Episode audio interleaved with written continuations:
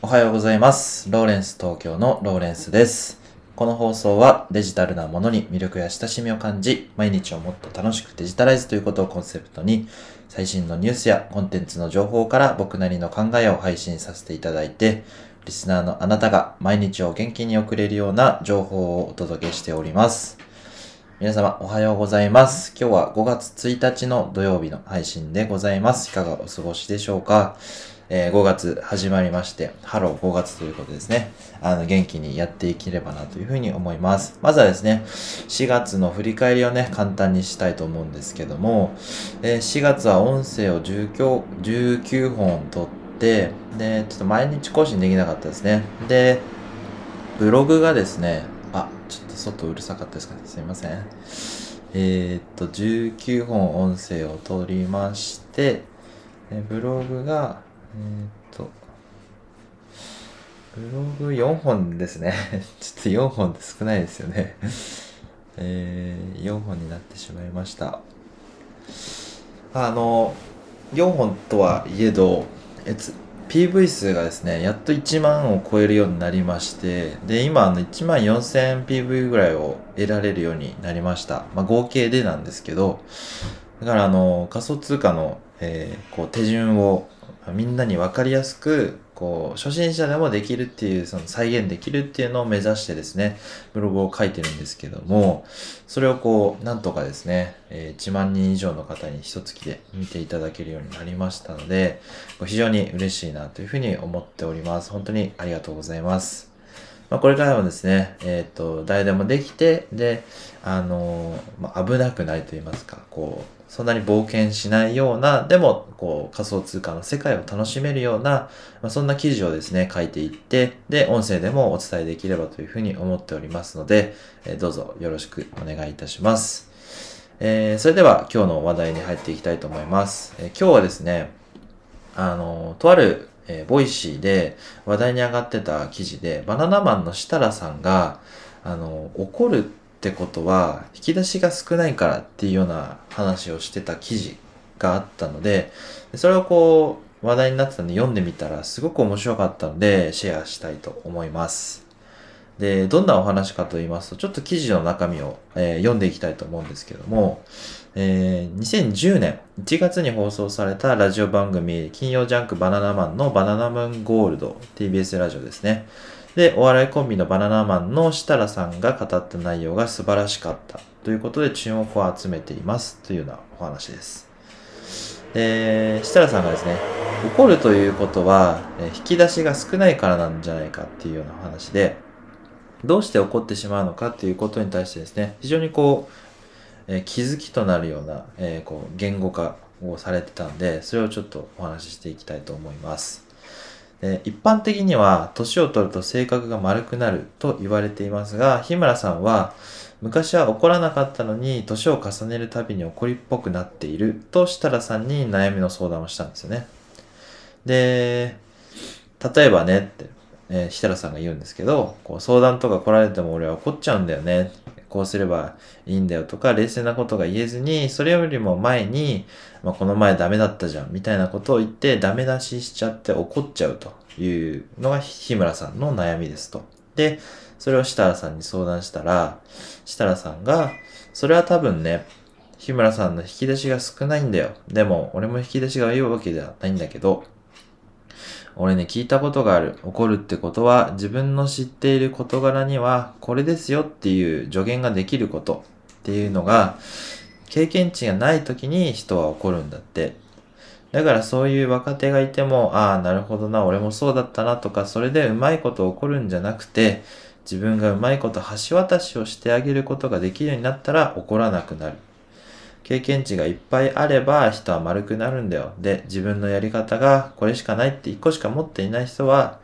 それからはみ出したやり方をするやつを自分のやり方に戻すために強引に何やってんだよ。こういう時はこうしろよって怒っちゃうわけですよね。だけど、そういう時にそれ以外の方法を知っていると、お前こうやってんのか。じゃあこうやってみろよ。それで面白かったら俺もやるからさ。ができる。だから自分も成長しないとイライラは募る。まあ、こういうお話なんですよね。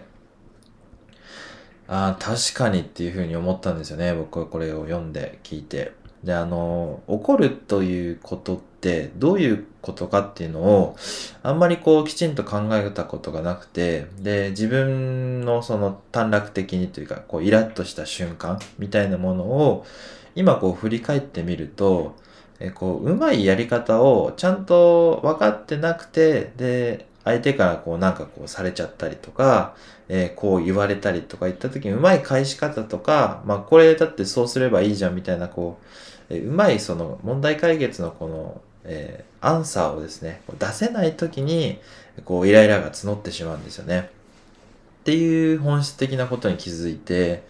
で例えばこう、うん、まあなんか食事に行った時にレストランとかでなんかこう店員さんに切れてるの？っていうのもなんかえー、イメージすると、えっ、ー、と、まあ、なんか、失礼なことをされたっていうことに対して、まあ、その、お客さんは怒ってると思うんですけど、大抵がですね、その、なんて言うんでしょう。店員さんの注文ミスであったとしても、そこまで切れるかっていうぐらい怒ってる人っているじゃないですか。でそういう人っていうのは、その、注意の仕方を知らないってことなんですよね。あの、こうすれば、えーえっ、ー、と、そのお客さんに対して、あの、気持ちよくこう、食事してもらえるんじゃないかっていうのを普通に言えばいいのに、それができないっていうことは、それの言い方を知らないということなんですよね。だから、あの、ただ声を大きくして、叫び散らして、で、怒鳴ることしかできないと。まあ、そういう状況に陥ってることが、えー、まあ、起こりうるということなんですよね。その起こるっていうことはそのもうちょっと根っこの方を見てみると、えー、引き出しが少ないっていうことが、えー、原因にあるというようなお話でした。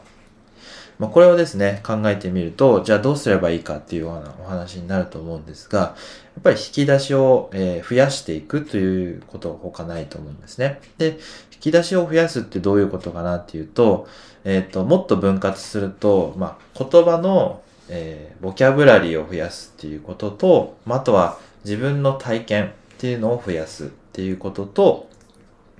えー、あとはですね、え、人の思っていることとかを、えー、こう、なんでしょう、無限にしないでちゃんと話を聞くっていうような、まあ当たり前のような、そんな3つの姿勢が必要なんじゃないかなというふうに思います。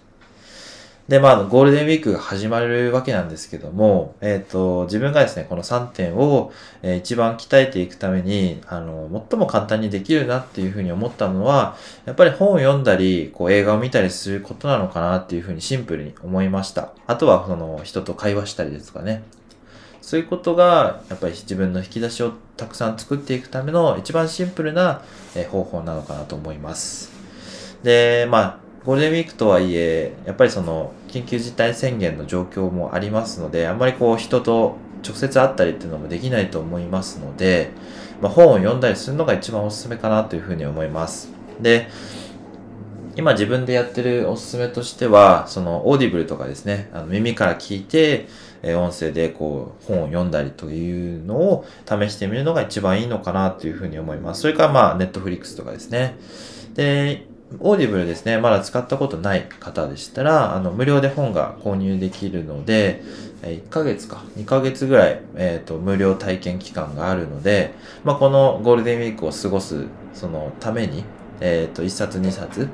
やってみると、まあ、その、いい経験になるのかなというふうに思いますので、概要欄にリンクを貼っておきますので、え、自分の好きな本を見つけて、あの、自分の言葉の、え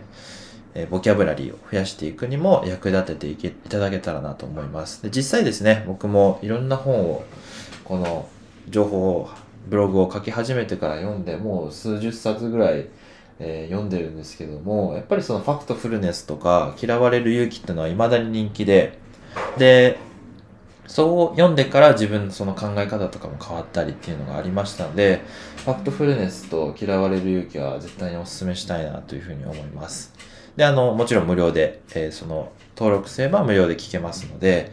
でそれでごボキャブラリーを増やして、で、自分の体験に落とし込んで、で、あの、怒らないっていうですね、あの、毎日を幸せに送れるような、えー、生活に、えー、ちょっとでも役立てていただけたらなというふうに思います。えー、最後まで聞いていただきありがとうございます。最後まで聞いていただいた方は、いいね、コメント、フォロー、そして SNS でのシェアお待ちしております。コメントもお待ちしておりますので、どうぞよろしくお願いいたします。それではまたお会いいたしましょう。ライフタイムデジタライズでした。ではまた、バイバイ。楽しいゴールデンウィークをお過ごしください。